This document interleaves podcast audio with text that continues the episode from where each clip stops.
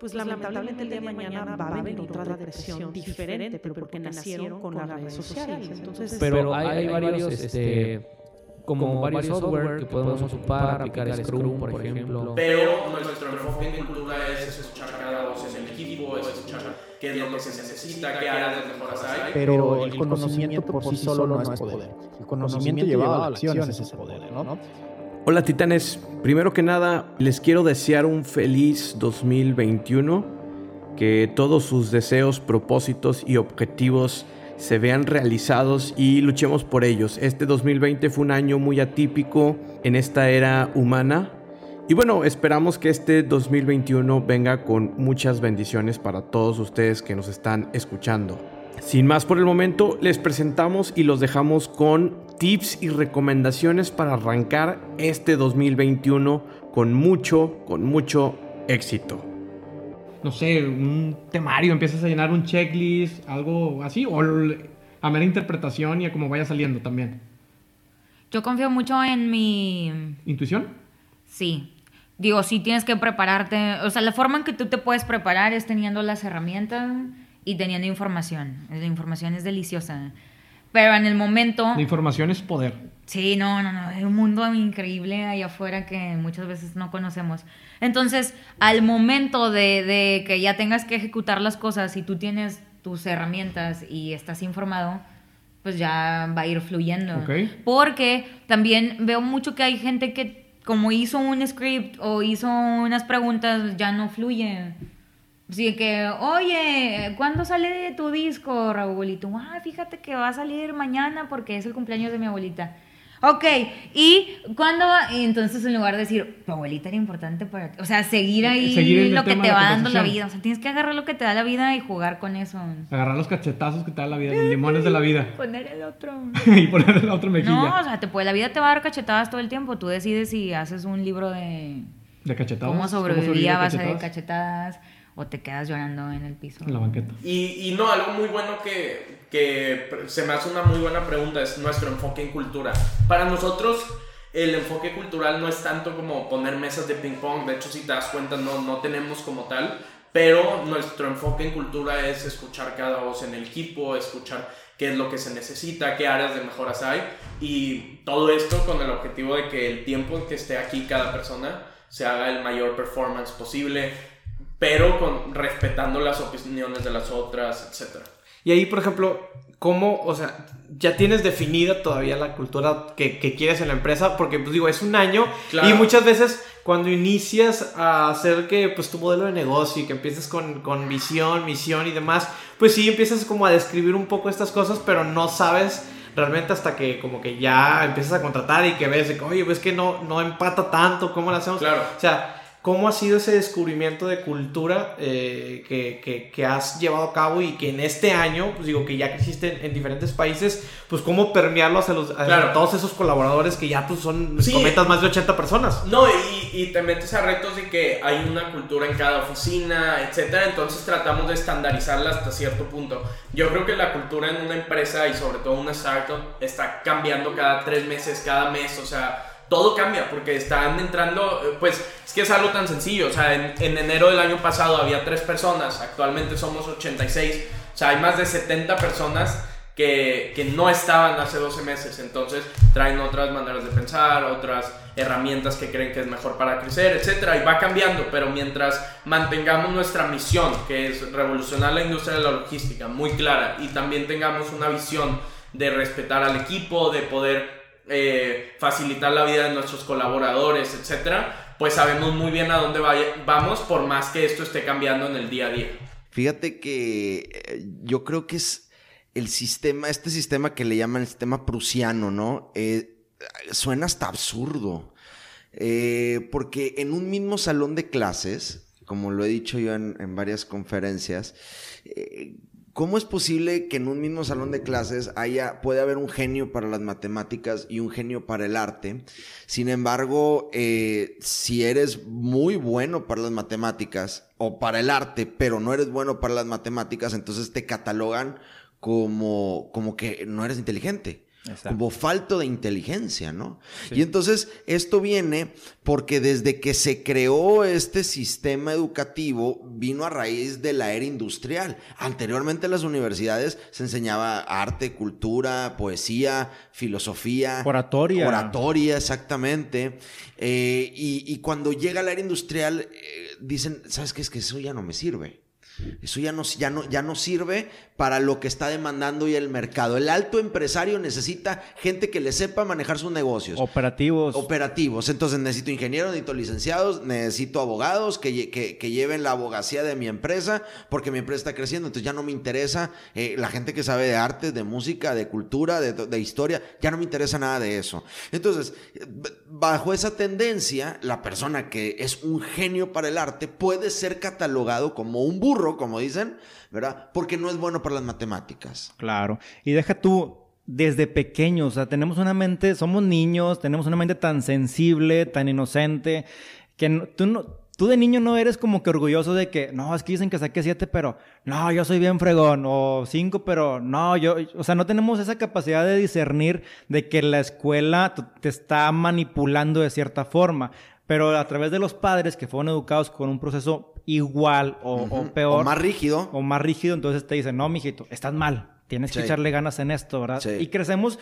en, empezamos en nuestros, a, echar a perder nuestros mejores años de desarrollo intelectual, artístico, eh, educativo, o sea, todo eso lo echamos a perder porque crecemos con un molde. Nos van quitando la ilusión de nuestra fantasía de lo que siempre quisimos ser. De lo que venimos llamado al mundo. Yo, entonces, yo no estoy tan, no estoy en contra de la universidad tan, tan así, pero tiene muchas cosas muy malas y muy negativas. Pues hacer otras cosas, o sea, este, fíjate, yo empecé siendo eh, comediante, soy administrador de empresas, acabé mi carrera. Este, yo ahorita tengo una empresa de, de representaciones artísticas, ahora tengo, este, aparte mi carrera, eh, tengo una empresa de networks, de, de, contenido digital, este, digo, me lo he inventado, vaya, si no es una cosa es otra, este, eh, no, no, no, no, no, digo que es fácil, todo tiene una, una grave dificultad, digo, yo batallé mucho para, para aprender y, llegar a, a, a, a, que me fuera bien en una, en una, en la calle, o en los camiones, digo, porque esto de nuevo, eh, lo medimos por valoración. Si tú te subes a un camión y haces un show y la gente no se ríe, pues la gente te va a dar un peso, dos, por, por, por lástima. Vamos a decir, eh, pues, pues ahí está, chavo, para que Ya bájate, ¿no? De que ya, ya, bájate, güey, ten lana y bájate Tú subes un camión y le echas todas las ganas, la gente se ríe, lo disfruta, le haces pasar un buen rato, la gente, me, me llegaron a cooperar hasta 150 pesos en un camión, tú dices, oye, es un buen ingreso, y, todo dice, y luego escucho muchas veces, pues déjame mover los camiones. Dije, no, mi hermano, atrás de esos 150 pesos, hubo desvelada, eh, esfuerzo, aprenderme rutinas, e, equivocarme. O sea, no, no los conseguí fácil, digo, fue con esfuerzo, pero se podía. Digo, cuando no le echaba ganas, también veía que la repercusión en, lo que sabe, en, en, la cooperación, pero si yo era un, chavo que entraba y, a lo que voy, a no perder tiempo, porque cada camión fácil eran alrededor de 20, media hora desperdiciada entre, entre subirte, trabajarlo, bajarte, esperar el otro. no era que ah, 150 minutos, y, o sea, era un esfuerzo y a veces no te daban chance y a veces venía muy lleno, y, o sea, eran muchas situaciones alternas. Pero si eh, estaba en el, eh, eh, eso me enseñó a mí a valorar, es que cuando se me da la oportunidad, digo, es aquí, es ahora o nunca vaya. Oye, güey, y, y, por ejemplo, cuando estabas, eh, digo, que obviamente hacías esto, güey, para, para poder pagar tus estudios y demás, güey. Eh, por ejemplo, ¿qué te decían tus papás, tus compañeros en ese momento de las clases, güey? ¿Qué, ¿Qué, sentías tú, güey? O sea, ¿te daba pena? O sea, ¿te veían? ¿Te, te, llegaste a topar algún profe, algún compañero en el camión, algún papá de un amigo, güey? ¿Y, y qué, qué, sucedía? ¿Qué, ¿Qué, pasaba por tu cabeza, güey, en ese momento? Nada, eh, lo yo estaba concentrado en lo mío, digo, no te da tiempo de que si me da pena o no me da pena, digo, ya, ya el, si lo ves del, lado eh, eh, de, espectador, el ridículo ya lo estaba haciendo. me subí a hacer. Entonces no me estaba preocupando por qué pensaran, este, yo ya estaba, y tampoco me podía detener a pensar eso, porque digo, era mi oportunidad de trabajar, ya había conseguido que me dieran permiso, ya me había subido al camión, ya tenía a la gente ahí, ahora tenía que convencerlas de que de su dinero me, me cooperaran algo razonable, digo, es más, digo, incluso a veces, eh, eh, aunque fueras un buen show, hay gente que no tenía el recurso y, salías con poquito, pero, pero no, tu trabajo estuvo bien hecho, o sea, eh, no era algo seguro para que me entiendas. Entonces yo no me preocupaba si veía a alguien, conocía o alguien me veía, porque era mi oportunidad de trabajar y no le iba a desperdiciar preocupándome por qué piensa la demás gente. Cuando hablas de, de, esta diversificación que utilizas y todo, ¿lo aprendiste sobre la marcha, leyendo, estudiando o fue algo que, que ya tenías anteriormente? Fíjate que leo muchísimo, leo muchísimo, pero tenemos una ley aquí en la casa que el conocimiento pues no vale nada si no está acompañado con acción, ¿no? Eh, no es como que inventamos nosotros esta ley, lo puedes leer en 40.500 libros que existen allá afuera, ¿no? Pero el conocimiento por sí solo no es poder. El conocimiento llevado a la acción es el poder, ¿no? El conocimiento es solo poder en potencia, eso lo dice Tony Robbins.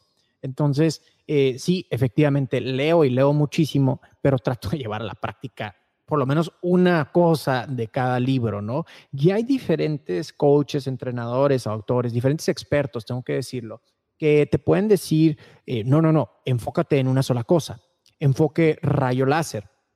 Y no, no, no, diversifica, no pongas todos tus huevos en una sola canasta. Entonces, de alguna forma, mientras más lees, también te puedes incluso hasta confundir, ¿no? Ah, bueno, pues a cuál de los dos le hago caso.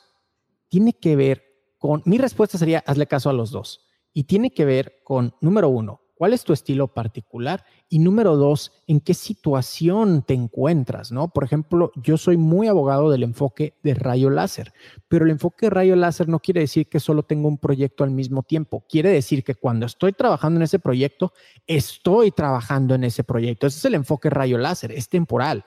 Por estas cuatro horas solamente le voy a dedicar al proyecto de podcast que se llama De todo menos fútbol, por poner un ejemplo, ¿no? Que es mi podcast más reciente. Eh, las siguientes dos horas es enfoque rayo láser al podcast Cállate y Vende, ¿no? Esto no quiere decir que no tengo diferentes proyectos. Está Cállate y Vende, de Tona Podcast, de todo menos fútbol, éxito de adentro hacia afuera, tenemos las redes sociales, entonces múltiples proyectos, pero el enfoque rayo láser es trabajo en un solo proyecto al mismo tiempo y toda mi energía se lo enfoco, se la enfoco a una sola cosa. Entonces, a eso, a eso me refiero, ¿no? Yo, la verdad, en su mayoría tengo pura ropa negra. Yo no me complico, soy de ropa negra, ropa blanca, ropa de mezclilla, playeras blancas y y playeras negras. Y de todos tipos, playeras negras apretadas, playeras negras de cuello, sin mangas, playeras de tirante negras, playeras este, con olanes negras, blancas, todo muy básico. Y así realmente es como yo trato de vestirme por lo regular. O sea, pantalón negro y la playera negra, y pantalón diferente a campanado negro, pero ahora con una playerita blanca y un cinto. Y siempre es como, son outfits que se ven padrísimos, se ven súper padres, la verdad, pero todo es como súper básico. Y ya lo único que me tardo realmente es en elegir los accesorios que me voy a poner. Porque lo que le cambio es el zapato, la bolsa, este, ya realmente los accesorios, el maquillaje. Oye, traigo la bolsa rosa, me pongo el maquillaje rosita, ¿no? Traigo la bolsa morada, pues bueno, tantita sombrita morada. Y ahí más o menos es como voy. no, no, no, me, me, encanta, me encanta tu hack. La verdad es que yo también trato de, de reducir mi mañana por el hecho de, tener la mayoría de mi ropa eh, también en cosas básicas como negra, eh, blancas, algunas grises, que de hecho este hack también se utiliza mucho en el medio de Silicon Valley. Eh, Mark Zuckerberg utiliza sus mismas playeras, de hecho salió hace tiempo su closet y salía como que acomodaditas así todas sus playeras grises con sus jeans eh, Steve Jobs también utilizaba la, misma, la misma ropa negra con sus jeans este, por ahí que tenía. Sus tenis era lo que cambiaba, así, pues de repente se ponía algún otro, otro tenis. Pero es un hack que se utiliza para, sobre todo lo que ellos decían, no recuerdo dónde lo leí, en un artículo o un libro, pero lo, lo que está detrás de esto era que, pues digo, si tenías tantas decisiones en el día o realmente tantas decisiones en tu vida para que en la mañana te tardes más de media hora en elegir qué te vas a poner o más de 10 minutos en elegir qué te vas a poner, que realmente estás eh, como que quemando tu tiempo creativo para, para poder mejor hacer otra cosa, ¿no? Entonces, el que tengas como que esas elecciones básicas para, para vestirte y que rápidamente tú ya sabes qué te vas a poner, porque pues digo, no, no hay tantas opciones de dónde elegir, pues eso te ayuda a que tu mañana sea mucho más rápido y más ágil. No, y créeme lo que obviamente hay días en los que dices, no, hoy me quiero poner algo diferente y es horrible. También te entran, también te entran así como Ay, no tengo nada, ya me puse pasos, pantalones. No, pero para el diario sí suelo ser muy básica, muy básica y me ha ayudado mucho y siempre te ves bien, porque la ropa negra siempre hace lucir bien a quien sea, de verdad. Sí, la ropa negra y la ropa blanca también. Creo que son dos, o sea, colores muy, muy neutros que la verdad es que a cualquier persona que la ves, pues, pues, la blanca te hace ver muy limpio y sobre todo si está limpia y está planchada y todo, te hace ver como que muy limpio y negra pues te hace ver como muy formal y, aparte que hace el color negro pues también te hace como esta eh, silueta también definida y todo. Soy, o sea, yo el 70% de mi ropa es negra y luego el 30, el 20 es blanco y tengo un 10% de colores diferentes. O sea... No, me, me, encanta. Creo que es una práctica que yo creo que recomendaría a todos los que nos están viendo o nos están escuchando que eh, a medida que puedan reducir sus opciones en la mañana, sobre todo que es que, que se pasa muy rápido también y, y, la mañana es como que creo que lo más importante para que puedas planear tu día entonces, eh, eh, puede ser de mucho, mucho beneficio para ti, para que puedas empezar el día eh, rápido y a lo que vamos, ¿no? Bueno, el detector de patanes es una clase como de dos horas, pero les voy a dar los highlights, ¿no? El primero y el más simple, aprovechando la tecnología, es estoquear, investigar, ¿no? Antes no se podía, hoy se puede y hay que aprovechar eso, ¿no? Entonces, pues buscarlo en sus redes, buscarlo en Google, preguntarle al amigo en común, ¿no? Como para ir un poquito protegidos, ¿no? Segundo punto del detector de patanes es no dar sexo rápido. Porque si una mujer le da un sexo rápido a un hombre y solo quería eso, pues ya va, se va a ir. O si el hombre es un patán y ella no le da sexo rápido, también se va a ir porque se va a desesperar. Entonces esa es otra cosa que le digo a las mujeres, no aflojes rápido y así vas a medir si es patán o no. Tercera del detector de patanes es poner atención a focos rojos tengo. Y esto salió por clientas mías, ¿eh? que me contaban sus historias de terror y luego me decían, lo peor del caso, Leopi, es que yo tenía señales de que así iba a ser el pedo. Y entonces yo me lo aprendí y lo incluí en mi detector, ¿no? Entonces, ahora le digo a mis clientas, busca focos rojos, o sea, fíjate cómo es con un empleado, cómo es cuando tiene alcohol en el sistema, cómo es con su celular, cómo es con su mamá, cómo se porta cuando está enojado, si es violento, todo eso son pequeños foquitos que te podrían prevenir de terminar con un patán, ¿no? Eh, y bueno, uno más, otro que también funciona bien es, muchos hombres tenemos el potencial de convertirnos en un patán si la mujer no pone reglas. Entonces yo le digo a mis clientas, tienes que poner las reglas de lo que se vale y lo que no se vale. Y cuando el, el hombre cumpla lo que se vale, dale un premiecito. Pero cuando incumpla, que sepa que rompió la regla y dale un castigo literal, como si estuvieras entrenando un perro. Pero lo que estamos haciendo es prevenir que este güey se te convierta en un perro. Y me ha ido muy bien con eso porque tengo muchas clientas que de pronto me escriben y me dicen, güey, vi esto, vi esto, vi esto, vi esto y lo mandé a la chingada. Y yo, bien hecho. Ese era un patán. O es 50-50 o es 100 y 0. ¿Cómo lo harías tú? ¿Cómo lo equilibrarías? En cuanto a que si tienes chamba o emprendes y eso. O sea, a ver, somos unos mamíferos en un planeta dando vueltas quién sabe dónde. Y ya, lo único que tienes que hacer es sobrevivir. No tienes que ni siquiera ser una gran persona. De lo que se trata es que sobrevivas y que pases tus genes a la siguiente generación habiendo mejorado aunque sea un poquito. Y para eso tienes que comer. Y para comer necesitas dinero. Y para el dinero necesitas haber hecho algo por alguien para que te dé el dinero. Y si eso que haces es una chamba o es emprendimiento, realmente las diferencias tampoco son tan grandes. La gente luego cree que yo defiendo el emprendimiento como si fuera lo único y claro que no. Puedes ser muy feliz teniendo un empleo, pero si no lo eres y nada más estás en el empleo por buscar la seguridad, entonces no te vas a sentir bien contigo mismo. Si tú tienes un llamado de hacer tu propio changarro, de vivir a tus anchas, lo que quieras, está bien, hazlo. Entonces aguántate, porque va a ser difícil. Pero si de pronto quieres regresar a lamer tus heridas a un empleo para capitalizarte, también hazlo. Da igual. De todas formas, un día vas a despertar, vas a tener 90 años y vas a decir, ¿qué hice con mi puta vida? Y entonces es ahí cuando vas a recordar el momento que estás viviendo hoy y vas a decir, no mames, ahí tuve mi oportunidad de hacer las cosas cuando yo quería y cuando tenía toda la energía y etcétera. Así que cada quien tiene que evaluar qué tanto quiere invertir de su energía en lo que ya te haga formarte en la fila de sacar tu propio varo haciendo lo que te apasiona o qué tanto lo quieres postergar y te quieres quedar en un lugar por seguridad. Y además del riesgo, yo creo, Frick, de, de, que te vuelvas al tema de la seguridad y en un mundo tan cambiante, que tú lo estás viendo con todo lo que haces, con tus cursos, con temas digitales, con los ebooks. O sea, sales de la empresa dentro de 5, 10 años, 15 años, te jubilas y, te vuelves loco. O sea, son tus temas de restart también, de que, oye, ¿en qué momento pasó este mundo enfrente de mí que ya no me puedo acoplar a él o ya no, no sé cómo entrarle, ¿no? Me imagino que todo va tan revolucionado que va a ser más duro el, el golpe mental al final de los días.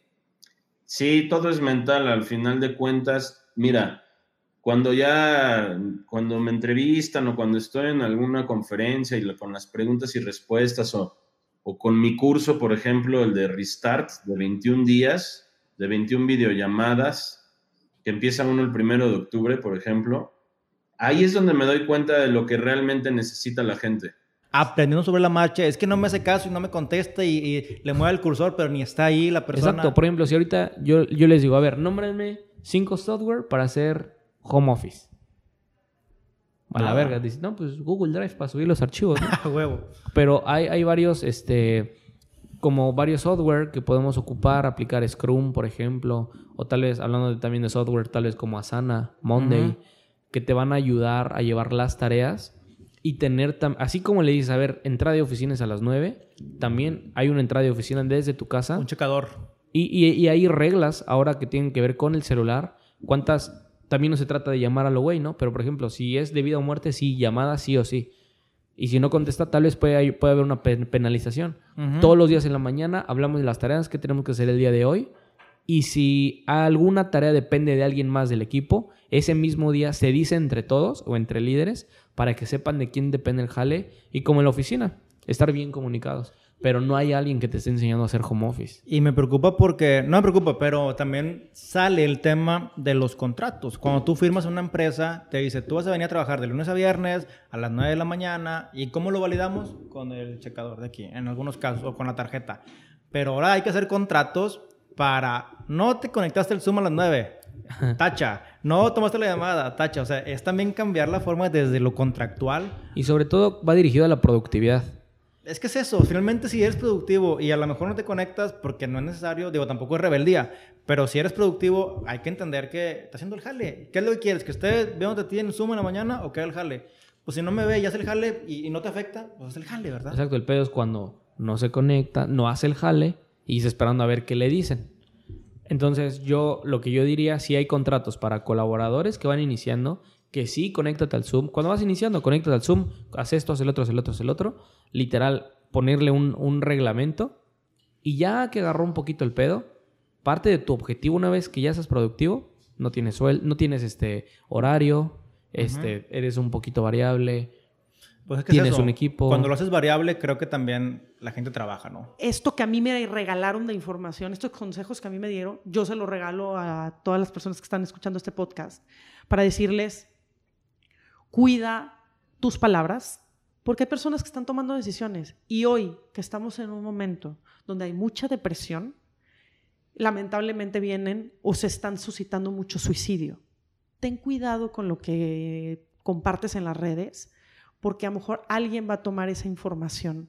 No eres culpable, pero si puedes, antes de decir Evitarlo inclusive, si puedes evitarlo. Si puedes evitar un comentario, que el día de mañana alguien pueda, pueda usarlo, ¿sabes? Para, para para herir a alguien más o para Perjudicarte perjudicarse a, sí mismo, pues mejor cuidemos lo que, porque, porque es está muy padre, Sí, tener un micrófono claro. enfrente, te sientes importante. No, o y creo que las redes también han democratizado mucho eso, que, que, que puedas ser como esta libre expresión y, y puedas opinar de, de todo, porque pareciera que todo el mundo opina de todo, pero digo, ahí puede quedar, o sea, es, es, es- es mucho poder para quizá personas que, que no están preparadas lo suficiente para, para poder afrontar lo que se pudiera venir en dado caso, positivo como negativo. Disfrútenlo, disfruten los medios, disfruten las redes sociales, disfruten el micrófono, pero también hagámoslo con responsabilidad, porque también hay chavos que vienen atrás de nosotros, ¿no? Vienen... Y, y- el tema es que hay muchos niños, no sé si la palabra esté bien empleada, eh, no sé si esté bien dicho decir explotación infantil, porque los niños no tienen idea de lo que está sucediendo al ser expuestos de la manera en la que están siendo expuestos en las redes sociales. Es tanta la atención, digo atención, no tensión, sino atención que están recibiendo, que el día que la dejen de recibir, eh, van a llegar a un trabajo diciendo o exigiendo que tenga atención. Y tú dices, espérame, espérame, aquí se te paga porque estés detrás del, del escritorio trabajando. No, no, no, espérame, pero es que yo soy viral, yo desde chiquito soy viral. Y tú dices, sí, pero en esta empresa no nos interesa lo viral. O sea, entonces hay que tener mucho cuidado porque pues si ahorita a un niño le preguntas qué quiere ser, pues todo el mundo quiere ser youtuber. No digo que esté mal, pero tengamos cuidado porque luego si no sabemos cuidar la madurez de nuestros hijos y de los niños, pues lamentablemente el día de mañana va a venir otra depresión diferente, pero porque nacieron con las redes sociales. Entonces, y, y- y hay, que, hay que ser conscientes.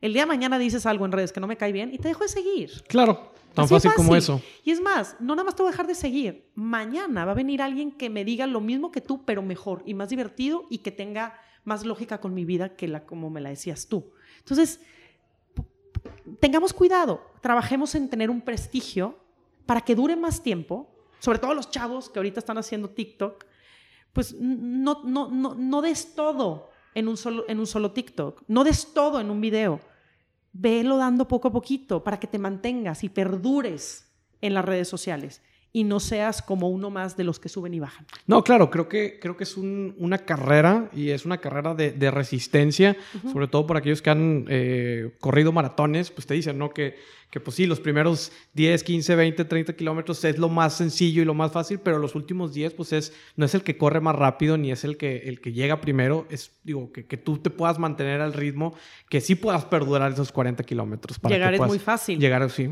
Hay que mantenerse, hay que, hay que saber mantenerse, ¿no? Hemos llegado al final del episodio. Muchísimas gracias por llegar hasta este punto. Comparte este episodio, dale suscribir si estás en Apple Podcast y dale seguir si estás en Spotify. También recuerda que puedes compartir directamente en Instagram etiquetándonos arroba titanespodcast. Muchísimas gracias y hasta la próxima.